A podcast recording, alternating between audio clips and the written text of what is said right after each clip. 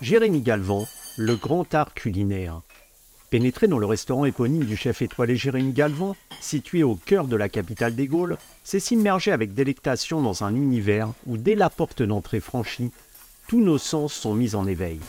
Lumière tamisée, musique d'ambiance créée pour accompagner chacune des 22 séquences d'un menu ô combien poétique, murs de pierre et de mousse pour faire corps avec la nature, sublime vaisselle en céramique pensée par le chef lui-même pour un contenant en symbiose avec le contenu dégusté, création culinaire donnée à la béquille ou un casque vissé sur les oreilles, ce qui de prime abord pourrait paraître comme un simple artifice, fait totalement sens pour s'inviter dans le monde singulier de Jérémy Galvan et mesurer la créativité sans limite de ce chef locavore à la sensibilité débordante pour trois heures durant se laisser guider et vivre un moment unique où le temps a clairement suspendu son vol. Prêt pour l'expérience Embarquez pour un merveilleux voyage introspectif et sensoriel où la gastronomie se mue en art. Une interview signée Agent d'entretien. Jérémy, bonjour. Bonjour. Ça va? Oui, ça va bien. Sortie de cuisine? Oui, c'est ça. Gros service? Non, petit, enfin moyen, parce que maintenant, le- les, les midis, je les, je les bloque à 25 ouverts. Avant, on était à 35 et bloc 32, 34. C'est pour ça que dans des tables qui sont pas louées, bloque pour essayer de, de limiter le taux horaire oméga. Alors, ma première impression, en euh, expérience, tous les sens sont mis en, en éveil. hein. Ouais. Donc, euh, les cinq sens, euh, c'était important pour toi à chaque fois de prendre le, le- le client, celui qui vient manger chez toi par la main. Il en est dans une véritable expérience culinaire qui dépasse euh, juste le simple sens gustatif? En fait, ce qui s'est passé, c'est que euh, je viens de deux milieux, euh, paysan maraîcher d'un côté, euh, pied noir de l'autre. J'avais jamais mis les pieds à un théâtre, je connais pas du tout le milieu culturel à cette époque. J'arrive, je commence en 98 la cuisine, et en 2003, je rencontre Nadia, mon épouse, qui est comédienne et qui fait son école de théâtre. Et là, je découvre le milieu artistique qui m'a fasciné. J'ai redécouvert ces gens qui étaient hyper libres dans leur création, hyper libres dans leur, façon de penser, leur façon de voir les choses. Je me suis dit, mais moi, je veux voir mon métier comme ça. Donc en 2003, le premier déclic s'est fait à ce moment-là. Et je me suis dit, bon, euh, comment je peux mettre ça en place? Puis je commence à en parler chez les chefs sur qui je travaille. Puis on me dit également, tu saoules avec cette histoire farfelue là? Donc à force de m'en- m'envoyer toujours un record, j'ai gardé, gardé cette histoire pour moi. Et puis après, je travaille en plein de maisons euh, différentes, euh, très traditionnelles, mais euh, étoilées ou non, mais très différentes. Et en 2011, je m'installe. Je me suis dit, enfin, je suis libre. Et en fait, non, je me suis vraiment trompé. Je n'étais pas encore libre parce que pendant cinq ans, j'ai détaché de tout ce qui est euh, dans mon sac à dos. Qu'est-ce que je garde, qu'est-ce que je garde pas, comment on a formaté mon esprit, comment je veux vous emmener, comment comprendre ce qui se passe à l'intérieur de moi, mais qu'est-ce que j'ai, pourquoi je veux vous emmener là, pourquoi je veux passer par là. Jusqu'à un jour, euh, par des formations différentes, me- notamment une en, en auto-hypnose que que j'ai eu avec un, une personne qui est un ami, qui me pose une question un jour, il y a 5-6 ans, il me dit euh, si tu arrives à l'autorité, si tu arrives les récompenses, si tu arrives les étoiles, euh, pourquoi tu fais ce métier? Et pendant une minute, j'ai cru que je faisais ce métier que pour ça. Je me suis dit, putain, mais c'est hyper triste si je fais ça que pour ça. Et en fait, euh, ce qu'il en est c'est non. En fait, je, veux ramener pendant quelques heures mes clients à l'état émotionnel de l'enfant. Parce que euh, après euh, plusieurs tra travail sur moi, euh, vraiment l'introspection, comme je dis, c'est aussi bien la thérapie que je fais moi. mon métier, c'est aussi ma thérapie. Et, du coup, ben, j'ai compris qu'en fait, ces moments volés d'émotions pures de l'enfance qu'on m'a un peu volés, euh, j'ai envie de les retranscrire et j'ai envie de ramener juste dans cette pureté les gens. Souvent, les gens vont dire Ah, c'est des devinettes chez de ça. Non, c'est pas des devinettes. C'est juste déconnecter le mental et vous laisser dans la sensation. Et vous ramener à cette émotion qui est belle, qui peut arriver comme les papillons à ventre, comme euh, quand on est euh, à un spectacle d'art contemporain ou de théâtre, aussi bien que gustativement parlant. C'est ce que tu disais, tu as une formation euh, culinaire plutôt classique et aujourd'hui tu es dans un monde totalement à part au niveau la, la- de la sensation, de l'expérience. Est-ce qu'il t'a fallu un peu déconstruire ce que tu avais appris pour reconstruire quelque chose de totalement différent, de novateur? Bah, c'est ça, oui. Il a fallu que je fasse table rase. Comme je dis ici, souvent, euh, les personnes, euh, je les recrute pas sur le CV, je m'en fiche. Faut, faut qu'il y ait une sensibilité et une envie de porter le projet parce qu'on déconstruit tout pour reconstruire différemment. Et, euh, et bien sûr, j'ai dû tout redéconstruire. Et souvent, du coup, étant permanent, je suis, toujours en, en- en questionnement parce que quand on est un défricheur, bah, en fait, on défriche, on n'a pas de repère. Est-ce que j'en suis à tel niveau? Est-ce que je suis là? Parce du coup, on a notre repère, c'est juste notre, notre voie intérieure, comment on va aller là, comment, on va pouvoir emmener tout le monde avec, nous sur, ce chemin-là. Donc, euh, j'ai dû beaucoup déconstruire, reconstruire et surtout apprendre à comprendre euh, ce que je voulais et comment mettre le sens. C'est toujours ma quête, c'est de mettre du sens, du sens. Parce que, typiquement, l'image qu'on a de moi et, et tous les journalistes que j'ai vus à Paris quand j'ai fait mes déjeuners de presse euh, avec les filles là-haut, euh, une image très gadget de moi. Parce que c'est expérimental. alors que moi, je veux juste, c'est tout à fait l'inverse. C'est chez donner du sens, comprendre le sens. Et c'est juste me connecter avec, comme de la pleine conscience, c'est quelque chose de, très conscient sur les sensations, qu'on a. Et donc, il y a un gros travail à faire là-dessus sur comment faire que ce, fil sur lequel je marche tout le temps, pas tomber d'un côté, pas tomber de l'autre. Et du coup, c'est vraiment comme je dis toujours, je suis un peu Dr. Jekyll et Mr. Hyde. J'ai toujours deux, personnalités comme ça qui se battent dans ma tête. Et tu l'évoquais au départ, dans ton environnement familial, donc c'est c'est un côté une famille euh, pied noir espagnole et de l'autre côté une famille euh, paysanne maraîchère de là. Mm. Garçon n'a pas trop sa place dans la cuisine, je crois. Oui, c'est ça. Comment toi, t'en es venu justement à passer derrière les fourneaux, à te passionner pour le métier de, de cuisinier? Bah, en fait, ce qui s'est passé, c'est que euh, dans ces deux familles, effectivement, euh, côté pied noir, j'étais au PMU avec mes oncles et, mes, euh, et mon papa, et je me souviendrai toujours ma grand-mère, si je touchais avec le doigt de nourriture, elle jetait, c'est impossible. Je... Non, non, j'ai rien à faire avec la cuisine, ok. Et côté paysanne, c'était pas intéressant. J'étais pas, t'étais pas un mec, j'étais dans la cuisine avec ta grand-mère, non, t'étais sur le tracteur, t'étais avec les bêtes, c'est pas... Ouais, un bonhomme, c'est ça, quoi. Donc en fait, on m'a poussé là-dedans. Puis après, quand j'ai voulu, du coup, enfin quand j'ai voulu, c'est surtout qu'en cinquième, j'étais sorti des parcours classiques, euh, enfant euh, hors cadre comme j'étais, euh, hypersensible, incompris et qui comprenait pas non plus l'environnement dans lequel il évoluait. Bah, j'en suis devenu violent.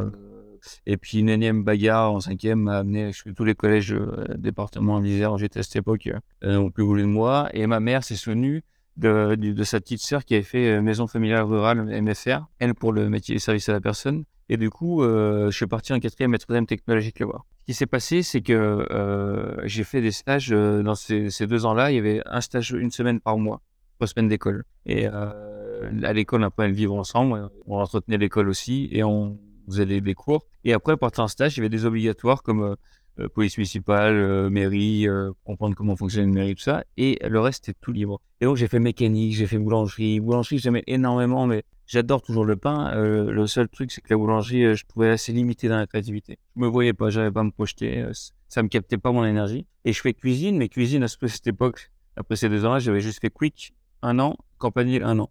Et ouvrir des sachets. Je trouvais l'ambiance sympa, je trouvais les services sympas, les, collègues entre eux sympas. Et puis, je savais pas trop quoi faire en troisième. Et j'ai un, de mes copains qui était en, même situation que moi qui me dit Ah, je peux faire un CAP cuisine. Je, ah, bah, vais essayer ça, ça me plaît aussi, je pense je commence à cuisiner et là, les six premiers mois, je pleure tous les soirs. C'est hyper dur. Cette époque encore, en 98, euh, c'est euh, un jour et demi de congé par semaine. Euh, c'est un ancien de la maison Bocuse, un monsieur qui est à retraite maintenant, hyper dur, qui sait pas gérer ses émotions, qui nous fait tout le temps, tout le temps payer ses frustrations. Donc, très dur. Je pleurais tous les soirs. Ma mère, mon père me disent, essaie de tenir au moins un an, voir comment c'est. Et je sais pas ce qui s'est passé, c'est que six mois, de six mois, il y a un déclic, quelque chose qui, qui bascule dans ma tête, qui fait dire, en fait, je vois euh, la beauté de, de, prendre du plaisir à en donner par des retours clients, des clients qui passaient une tête en cuisine, tout ça. Et là, d'un seul coup, euh, j'ai plus eu aucune contrainte, ni les horaires, euh, ni le, le, chef trop dur. Et je me suis dit, en fait, c'est ça que je veux. Et à une seule condition, je me suis dit tout de suite, la première en passage, je de ma vie, c'est que c'est pour être à mon compte, c'est pour être libre un jour et être seul euh, dans, dans, ma maison, accueillir les gens. Euh, voilà. Et en 2011, c'est ce que tu dis quand tu crées ce restaurant, c'est quand même euh, c'est compliqué aujourd'hui de créer un restaurant, c'est encore plus que ça ne l'était en, 2011. C'est quoi la liberté Elle n'a pas de prix pour toi Ah, c'est ça, Parce que à cette époque-là, 2010, je suis encore sous-chef de José Viola, Daniel et Denis, donc meilleur de France. Et là, je, ça me brûle à l'intérieur. Souvent, je me suis dit, mais si j'avais travaillé avec Gagnère, j'avais travaillé avec Marvera, J'adore cette liberté de, ces gens-là. Et en fait, non, j'aurais copié longtemps la cuisine, je pense. Parce que là, du coup, on m'a contraint pendant des années. J'ai un parcours très traditionnel. Donc, c'était vraiment hors, hors ce que je voulais faire. Donc, j'étais contraint. Donc, quand je me suis installé là, j'avais qu'une seule. Quand on m'a dit euh, poste de chef qui se libère, Happy Fun Family, ça s'appelait ici euh, pour les épices et les aromates de l'entrée au dessert. Un, mec qui était informatique, qui avait euh, ouvert ça 5 ans, qui était depuis 5 ans, qui était en salle. Il cherche un chef. Je dis, ah, j'y vais. Au bout de quelques mois, je dis non, mais en fait, c'est pas possible ici. Euh, il voulait travailler qu'avec mes trous. C'est pas ma philosophie. Je veux essayer d'aller plus loin avec les producteurs. Il dit, mais cherche avant. Je dis, j'ai zéro euro. Il me dit, non, mais euh, on va essayer de monter un dossier. On monte un dossier. On tombe sur un directeur euh, de banque génial qui avait 100 métiers différents. Il me dit, mais en fait, ça fait un an que vous êtes chef ici. Vous faites partie de la fidélisation. Euh, prête la somme entière. Il me trouvait juste les 15 000 euros pour le notaire. Je t'appelle mon père. Mon père, j'ai pas. J'appelle ma mère. Ah non, tu vas, tu vas te planter, tu vas te planter, euh, pour tout le dire, meilleur jour, j'aimerais ça. Elle me dit la première fois, c'est, ah, tu vas te suicider comme Bernard Génial, merci. J'aurais juste voulu un bisou et je suis fier de toi, mais non. Donc, du coup, euh, Du coup, là, et là, le père de Nadia, ma femme, qui est un, monsieur euh, très âgé, puisqu'il l'a vu tard, il dit euh, Moi, je vous prête les 15 000 euros. Je lui dis En fait, je vous demande juste de me les prêter 6 mois, parce que dans 6 mois, j'ai l'acre qui va tomber. Et au lieu d'avoir dit, à, tel point te dire, parce que maintenant, les gars qui partent d'ici, qui s'installent, ils partent sur deux ans, ils gardent les deux ans de chômage. Moi, j'ai dit non, je veux m'inscrire. Mais oui, mais si tu prends que ton acre en une fois, t'as que l'équivalent de six mois. Et après, euh, t'as plus rien. Je dis, mais c'est pas grave, moi, on m'a prêté 15 000 euros, je veux retrouver les 15 000 euros. Ça faisait 15 000 euros. Six mois après, je lui ai redonné, c'était fini. Donc, c'est grâce à mon beau-père qu'on s'est installé sinon. Euh. Et donc, pendant 4-5 ans, on avait les toilettes des, cuisine, des, des dans la cuisine. Euh, c'était, on avait que la salle à côté, il y avait un rideau, c'était vraiment, vraiment une galère. Et pour moi, c'était, c'était la base. C'était génial. Parce que j'étais libre, en fait, j'étais seul, seul à mon compte. Et donc, ouais, petit à petit, il a fallu euh, comprendre, construire où je veux aller. Alors, au début, je suis passé par plein de choses. Je voulais à tout prix montrer ma créativité. je faisais des trompe-l'œil. Ce que Grolet fait maintenant, je, je, faisais des éponges, des machins, je faisais tout ça à cette époque-là. Et petit à petit, j'essayais de calmer euh, ce démon en moi qui voulait de dire je suis là, je vais exister, je suis là. Cette trop grande créativité, euh, ouais, il a fallu la canaliser un peu. Ouais, c'est ça. Pour mettre du sens, c'est ce que c'est ça. Canaliser et, et, mettre du sens et plus faire que c'est juste euh, le visuel qui va montrer que tu es créatif. Non, c'est ce qui va pas se voir et, la réflexion de sens qui va amener. Donc voilà, il a fallu comme ça surtout me canaliser et comprendre euh, qui j'étais, euh, accepter que je suis pas un imposteur parce que le syndrome de l'imposteur, je l'ai eu très très longtemps, je qu'il y a très peu de temps encore. Donc en fait, c'est comme si un jour je disais putain, et je râlais tout le temps, ouais, il a 25 piges, lui il a, déjà récompensé, lui déjà connu à l'époque, un plus que moi et tout. Puis un jour je me suis dit, mais t'es con de penser comme ça, en fait, on part pas tous du même endroit. Si toi tu pars avec un enracinement parce que tes parents t'ont amené à, quelque chose pour que tu aies confiance en toi, pour que tu aies des fondations qui puissent te permettre d'aller tout de suite là où tu as envie, bah, tu peux arriver plus jeune. Quand tu pars avec euh, une hypersensibilité, puis on t'a pas du tout apprécié tes la confiance, on t'a pas à avoir besoin de toi, bah, tu, a déjà un cheminement personnel à faire avant d'aller euh, plus loin. Quoi. Et ça a été long d'intégrer justement cette hypersensibilité qui se dégage de toi pour la transcrire euh, vraiment comme tu le souhaitais dans ta cuisine, dans tes plats? Ouais, c'était hyper long. Ça a été hyper long. Je, je pense que le, dernier déclic qui s'est passé, c'est euh, entre les deux confinements, où là, c'est le, moment où je me suis dit, mais en fait, fuck le regard des autres. Quoi. Je, je, n'arrivais pas à me détacher encore à ce moment-là de, de l'image de, du regard des autres chefs, du regard des critiques culinaires coup, je n'avais pas décollé. J'étais entre deux de est-ce que je vais plaire, je vais pas plaire. Pour tout te dire, quand j'allais à toutes les soirées Le Chef ou les, remises des étoiles, j'avais l'impression que si, comme j'y allais parce qu'on était invité, mais je n'étais pas récompensé, comme je n'étais pas récompensé, j'avais l'impression d'avoir une lumière au-dessus de moi. Regarde, il y a le loser qui rentre dans la place. J'étais toujours le loser. Alors qu'en fait, non, si je suis invité à une soirée. Tu vois, cette image-là, euh, je l'ai mis pas longtemps. Et pour moi, euh, ma cuisine, elle a, elle a fait un bon et, et aussi, euh, je me sens hyper bien. C'est depuis ça, depuis que j'ai dit, mais en fait, T'imagines, tu passes ta vie comme ça à attendre des autres, euh, c'est malheureux, quoi. Je crois que ça t'a pesé à un moment, justement, tu cuisinais avec cette euh, vision, euh, comme tous les chefs, d'avoir cette étoile, cette étoile, et en fait, c'était plus handicapant que, autre chose, parce que tu cuisinais en fonction de cette hypothétique étoile qui n'arrivait pas, mais en fait, tu n'arrivais pas vraiment à être toi-même, alors que je pense que quand, tu as commencé à être toi-même, du coup, l'étoile est arrivée de fait, non? Ouais, ouais, ouais, c'est ça. ça. Et puis en plus, elle m'a soulagé, quoi. Parce que du coup, et là, elle m'a donné encore plus de liberté dans, mon travail. Et quand, quand, on voit justement, enfin, j'ai eu la chance de goûter euh, ton menu euh, ce midi, c'est clair que tu vas pas t'arrêter là. C'est-à-dire que tu, je pense que tu penses le step supplémentaire. Bien sûr, en fait, comme je dis à mes gars, tu sais, des fois, dans le management, c'est mon, mon gros travail là, putain, les équipes se bougent tellement, le Covid a tellement fait de mal que tu n'arrives pas à comprendre ces personnes, qu'est-ce qu'ils attendent, comment, comment les emmener avec toi, comment. Et du coup, dans, tout ça, je me dis, effectivement, euh, je m'arrêterai pas là. Il faut que je leur fasse comprendre que on va aller loin et le plus loin possible dans l'excellence et dans la précision. On peut être encore plus précis. Il faut qu'on soit encore plus précis. Il faut qu'on soit meilleur. Mais tu sais, quand tu dis je vais chercher la troisième, par exemple, tu vois, les gars, tu leur mets un truc. Moi, je veux pas euh, qu'on avance que qu'on avance pour ça, mais je veux qu'on avance dans l'état d'esprit de on, va essayer d'être meilleur encore, on va essayer de gommer les, erreurs qu'on a eues là, on va essayer de comprendre pourquoi on était un peu dans le trop ici ou, dans le passé, et du coup d'emmener comme ça sans vraiment avoir de, tu vois, de, but en disant c'est là, allez. Alors, ce que j'ai trouvé en ce moment, c'est ça, c'est, je leur dis maintenant, le cadre va être hyper serré hyper serré parce que j'ai un management qui a bienveillance, mais il faut que le cadre soit serré. La situation, elle sera hyper jugée hyper dure et je serai hyper doux avec vous. Par contre, euh, tu l'as évoqué au début de cette interview, donc tes parents ont divorcé, je crois, quand, quand tu avais 10 ans et tu t'es assez vite retrouvé livré à toi-même jusqu'à, tu l'expliquais, en devenir violent, en disant que ce qui ne tue pas rend plus fort? Est-ce que tu penses que cette expérience t'a nourri aujourd'hui en tant que chef et que tu as vu la cuisine un peu comme un catharsis, quelque chose qui te permettait justement de canaliser toute cette énergie que tu avais en toi dans des créations, dans des plats? Oui, enfin, c'est surtout que je pense que je, fais partie de la génération qui, euh, qui est dans un mouvement de, de, cuisine, enfin, dans un environnement où on accepte de, de, parler d'hypersensibilité. Parce que ce qui est le plus dur, en fait, euh, pour les gens hypersensibles et pour les créatifs, que ce soit cuisinier ou autre, c'est quand en permanence on te dit que c'est pas bien en fait. Parce que quand tu as grandi, que tu évolué dans une cuisine et qu'on te dit que pour être un vrai chef à l'époque c'était 7 jours sur 7, fallait faire des heures et puis il fallait pas faire la gamine parce que euh, fallait pas monter ta sensibilité alors que c'était ça qui nous permettait de, de, faire vibrer les gens. C'est notre sensibilité. Donc en fait on a quand même cette, cette chance-là et, et peut-être aussi euh, cet apaisement vient de là aussi. C'est-à-dire que des personnes animées comme Bernard Loiseau, euh, il, était, euh, il hyper sensible, mais du coup, il s'est tellement attaché à, cette image qu'il donnait justement aux autres. C'est souvent, je me dis, il faut qu'on se nourrisse de, ce qui s'est passé, quoi. Euh, comme je peux dire à mes enfants, il s'est passé ça, il s'est suicidé pour un truc qu'il pensait le perdre. Il l'a pas perdu. Et en plus, il, il pensait que c'était la fin de sa vie, quoi. Il dit, c'est horrible. Il faut qu'on se nourrisse de ça, il faut qu'on se dise, non, c'est pas possible. Qu'on fasse un pas de côté, que ça, c'est du bonus et que bien sûr que le jour où ça m'arrivera, si ça m'arrive, euh, bah, je serai plus heureux. Euh, mais je veux pas surtout pas que ça soit m'inquiète et que j'en sois malheureux. Quoi. Mon restaurant est situé dans, à Lyon, hein, très belle ville de Lyon, avec euh, sa gastronomie euh, qu'on connaît par le rayonnement de, de Monsieur Paul Bocuse, feu Monsieur Paul Bocuse. Je sais que tu es très attaché justement à faire rayonner le terroir dans tes assiettes avec une cuisine très locavore. Oui c'était primordial pour toi justement d'avoir euh, des produits qui soient qui mettent en lumière cette si belle région euh, qui, est, Lyon et, ses environs? Bah, pour moi c'était essentiel euh, tu sais quand tu viens d'une famille comme ça paysanne maraîcher maraîchère tu vois la labeur du travail. En plus quand tu as des bêtes c'est pas c'est 365 jours il y a pas de vacances. Tu vois jamais ta, ta famille en vacances tu vois des gens qui arrivent pas à sortir un salaire. Et de l'autre côté tu vois le l'hypermondialisation les grosses machines qui les tuent, qui les, qui les étranglent en leur faisant croire qu'ils ont euh, que en fait, tu te dis, tu peux pas laisser faire ça. En enfin, pour moi, c'était impossible d'entendre ça.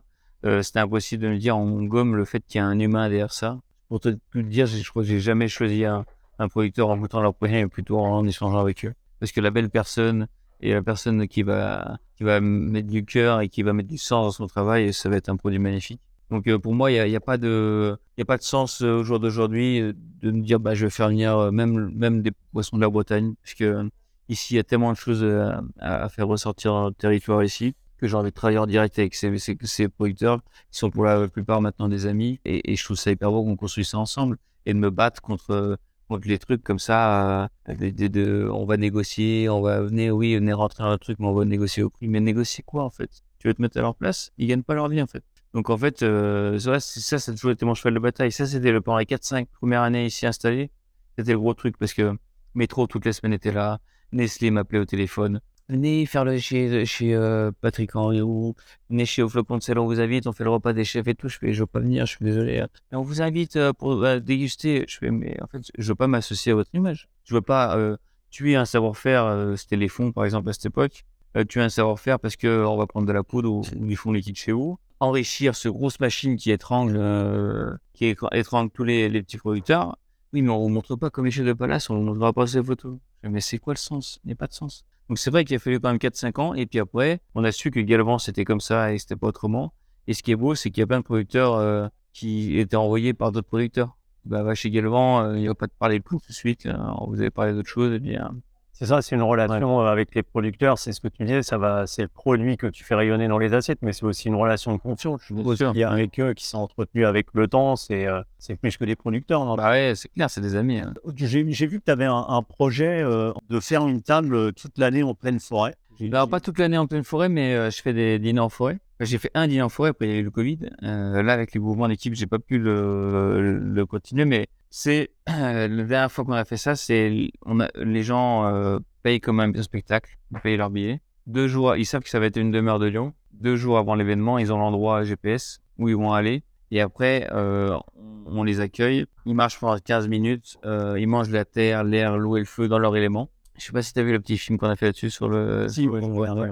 Et après, ils arrivent, on a une grande table dressée au milieu de la forêt et, et on cuisine devant eux. On ils mangent ma cuisine, mais sur des galets, euh, sur, euh, sur des morceaux de branche, tout ça. Et rien ne t'arrête au niveau de la créativité. On pourrait imaginer, tu parlais justement de cette espèce de révélation que tu as eue toi, en découvrant l'art par le biais du théâtre. On pourrait imaginer un, un dîner euh, Jérémy Galvan avec euh, une pièce de théâtre ou un ballet. Ah, génial. ouais. ça, ça, serait, ça- pourrait éventuellement être quelque chose qui, qui euh, dans Ouais, ta tête, ça. Ah, c'est clair. Il y a tellement de choses, euh, je, je- je t'avoue, qui germent dans ma tête, mais ça, c'est c'est sûr que des- pour des performances euh, isolées comme ça, oui. Mais encore, le, le futur de, de, de, de, mon, de mon travail euh, se trouvera vraiment dans une démarche euh, de, artistique. artistique. C'est-à-dire, les gens prendront leur billet, on ira les chercher à tel endroit, on les emmènera à l'endroit où ça, se- où ça se passe, ils vivront l'expérience, on les ramènera à cet endroit.